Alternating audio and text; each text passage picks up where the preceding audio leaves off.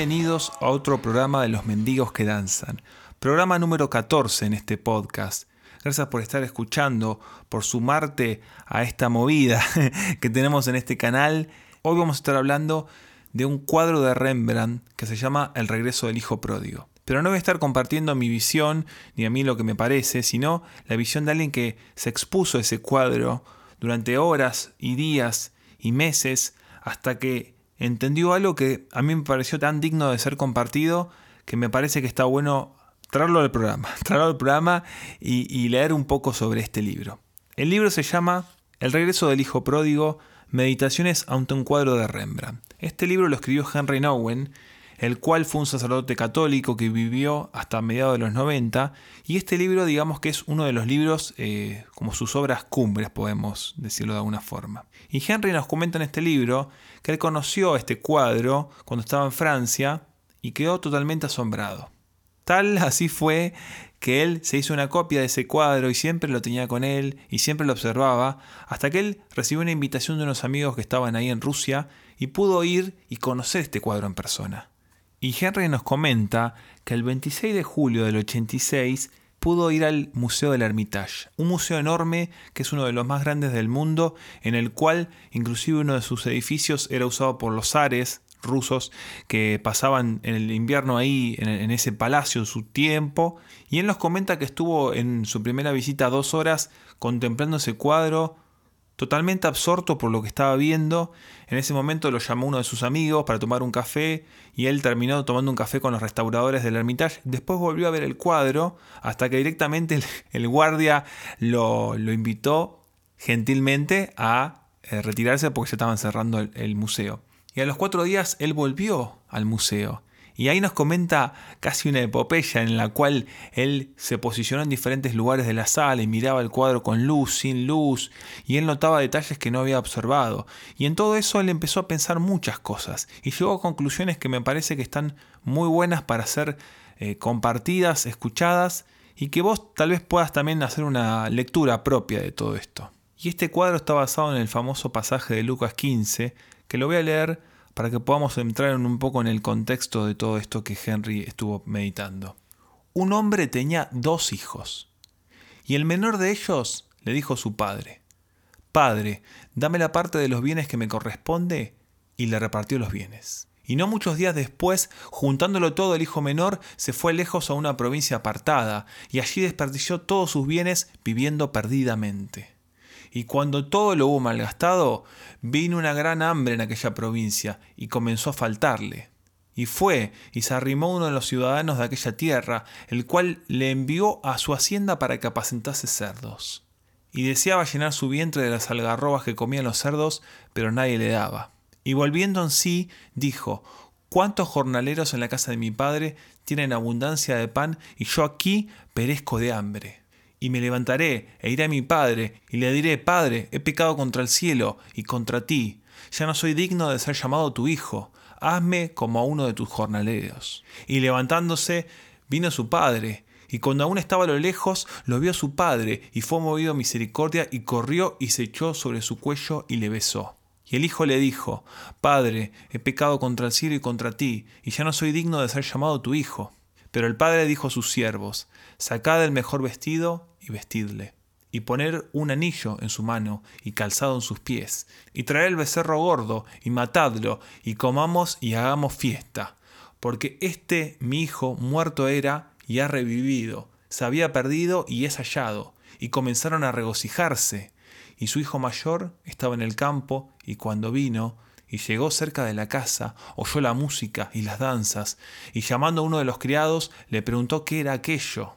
Y él le dijo, Tu hermano ha venido, y tu padre ha hecho matar el becerro gordo por haberle recibido bueno y sano. Entonces se enojó, y no quería entrar. Salió por lo tanto su padre, y le rogaba que entrase, mas él respondiendo dijo al padre, He aquí tantos años te sirvo, no habiéndote desobedecido jamás, y nunca me has dado ni un cabrito para gozarme con mis amigos. Pero cuando vino este tu hijo, que ha consumido sus bienes con rameras, has hecho matar para él el becerro gordo. Él entonces le dijo, Hijo, tú siempre estás conmigo, y todas mis cosas son tuyas. mas era necesario hacer fiesta y regocijarnos, porque este tu hermano era muerto y ha revivido, se había perdido y es hallado. Esta es la historia del regreso del hijo pródigo. Lo interesante es que además de esta pintura del regreso del hijo pródigo, Rembrandt hizo a los 30 años otra pintura del hijo pródigo que se llama El hijo pródigo en la taberna, en la cual se lo ve a él mismo completamente borracho en un burdel de Ámsterdam, del barrio rojo, con una mujer a su lado, con, eh, levantando una copa y con una mirada vacía y llena de lujuria.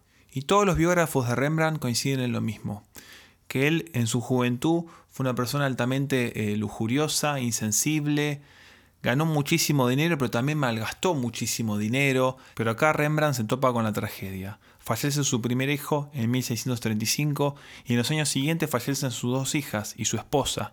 Y él de alguna forma intenta recomponer su vida y casarse otra vez y tiene dos hijos más, de los cuales uno muere en el 52 y en ese momento él cae en bancarrota, rematan sus bienes y se empieza a notar un estilo bastante sombrío en sus pinturas. Los años siguientes no fueron mejores años. Él también entierra a su segunda esposa y ese hijo que le quedaba de su primer matrimonio también se casa y muere. Todo esto asemella sobre Rembrandt y sobre su visión de las cosas. Y esta marcha del hijo menor fuera de la casa del padre, además de ser una ofensa contra la familia, también era una ofensa contra los valores que le habían sido inculcados. Él todo eso que aprendió de generación tras generación lo tiró por la borda, porque se fue a ese país lejano y ese país lejano es el mundo en el cual se ignora todo lo que se consideró sagrado. Es decir, no me importa nada de lo que me enseñaste, me voy lejos. Pedir la herencia antes de que su padre había muerto era una ofensa enorme. Eh, Kenneth Bailey nos dice que fue desde Marruecos hasta la India y desde Turquía a Sudán y dice él que a nadie se le hubiese ocurrido pedir esto que una petición así significaría que deseaba que su padre muriera, y posiblemente si un hijo se acercaba al padre y le pedía esto, era muy probable que el padre lo mate a golpes. En este cuadro Rembrandt pintó al hijo menor como un hijo harapiento, con los pies cansados, rapado, completamente demacrado. Y justamente Henry nos comenta cómo se sintió el hijo en ese país lejano. Y dice lo siguiente. Lo que ocurre es algo parecido a esto. No estoy seguro de tener un hogar y veo a otros que parecen estar mejor que yo. Entonces me pregunto cómo puedo llegar a donde están ellos. Me empeño en agradar, en tener éxito, en ser reconocido. Cuando fracaso siento celos y resentimiento hacia ellos. Me vuelvo suspicaz, me pongo a la defensiva y siento pánico al pensar que no conseguiré lo que quiero o que perderé lo que ya tengo. Atrapado en este enredo de deseos y necesidades, ya no sé cuáles son mis motivaciones, me siento víctima del ambiente y desconfío de lo que hacen o dicen los demás, siempre en guardia, pierdo mi libertad interior y divido el mundo entre los que están conmigo y los que están en contra mí. Me pregunto si realmente le importo a alguien y me pongo a buscar argumentos que justifiquen mi desconfianza, y donde quiera que vaya los encuentro, y me digo, no se puede confiar en nadie. Entonces me pregunto si alguna vez alguien me ha querido, el mundo a mi alrededor se vuelve oscuro, se endurece el corazón, mi cuerpo se llena de tristeza, mi vida pierde sentido, me he convertido en un alma perdida. Creo que esto sintetiza mucho de lo que sentía el hijo menor, ¿no? Parece que el hijo pródigo tuvo que perder todo para entrar en lo más profundo de su ser, y cuando se encontró deseando que lo trataran como un cerdo, ahí realmente se dio cuenta que no era un cerdo, sino un ser humano, un hijo de su padre. Y ahí empezó, creo que, a decir o a considerar volver a la casa del padre. Pero por otra parte también está el hijo mayor, y Rembrandt también tuvo muchas cosas del hijo mayor. Parece que él fue bastante vengativo e inclusive ha cometido manipulación en su familia y ha sido un tipo muy orgulloso. En esta pintura vemos al hijo mayor de pie, rígido, parece que está eh, ahí distante, ¿no? como que no se involucra, está en la oscuridad. Y el hijo mayor en esta historia era un hijo que hacía todo para complacer a su padre pero interiormente estaba lejos del padre. Trabajaba muy duro todos los días y cumplía sus obligaciones, pero cada vez era más desgraciado y menos libre. Pero también la figura del hijo mayor es una figura de alguien que quiere cumplir con las expectativas de sus padres, desea que se los considere obedientes, cumplidores, que se los reconozcan, y está amargado, no conoce al padre. Es una persona que, que necesita reconocimiento, atención, es una persona que perdió la alegría, que se encuentra que es un extraño en su propia casa, que no tiene comunión, porque aún tenía todo lo que el padre podía darle al hijo menor, pero no lo conocía, no lo disfrutaba. Y Henry nos plantea un desafío en su libro, que es convertirnos en el padre. Parece que los retratos más impresionantes de Rembrandt son retratos de gente mayor y sus mejores autorretratos pertenecen a los últimos años. Después de todos estos años de problema y en el trabajo, empezó a, mostrar fascinación por la gente ciega y empezó a involucrarse ayudando a otros. Así que parece que al final de su vida, Rembrandt logró convertirse en el padre. ¿Y cómo era el padre? Y un poco Lucas nos comenta que este hijo no vuelve una granja sencilla, sino que el padre era alguien rico, era alguien con una propiedad muy extensa y con muchos criados. Y en este cuadro el padre está observando al hijo y tiene una mirada benévola.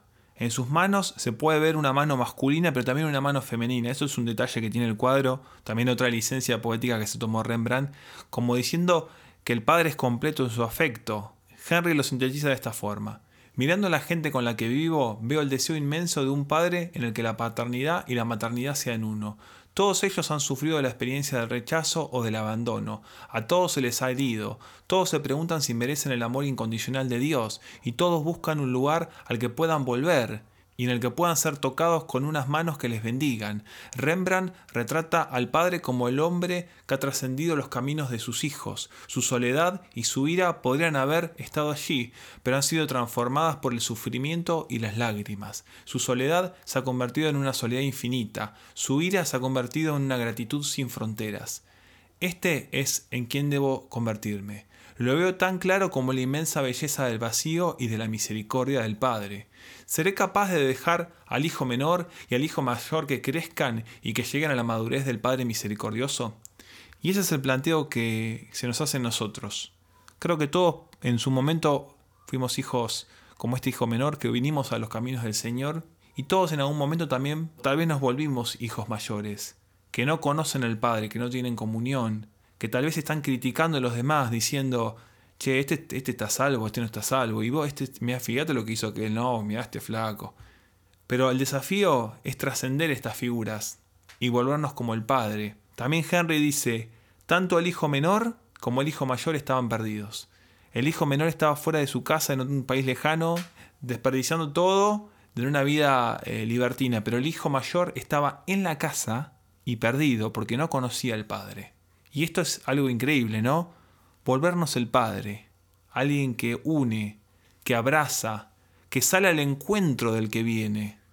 Y no espera que, que, que esté ahí tirado en el piso, eh, ya eh, sufriendo en extremo, sino que va, lo restaura. Es algo increíble.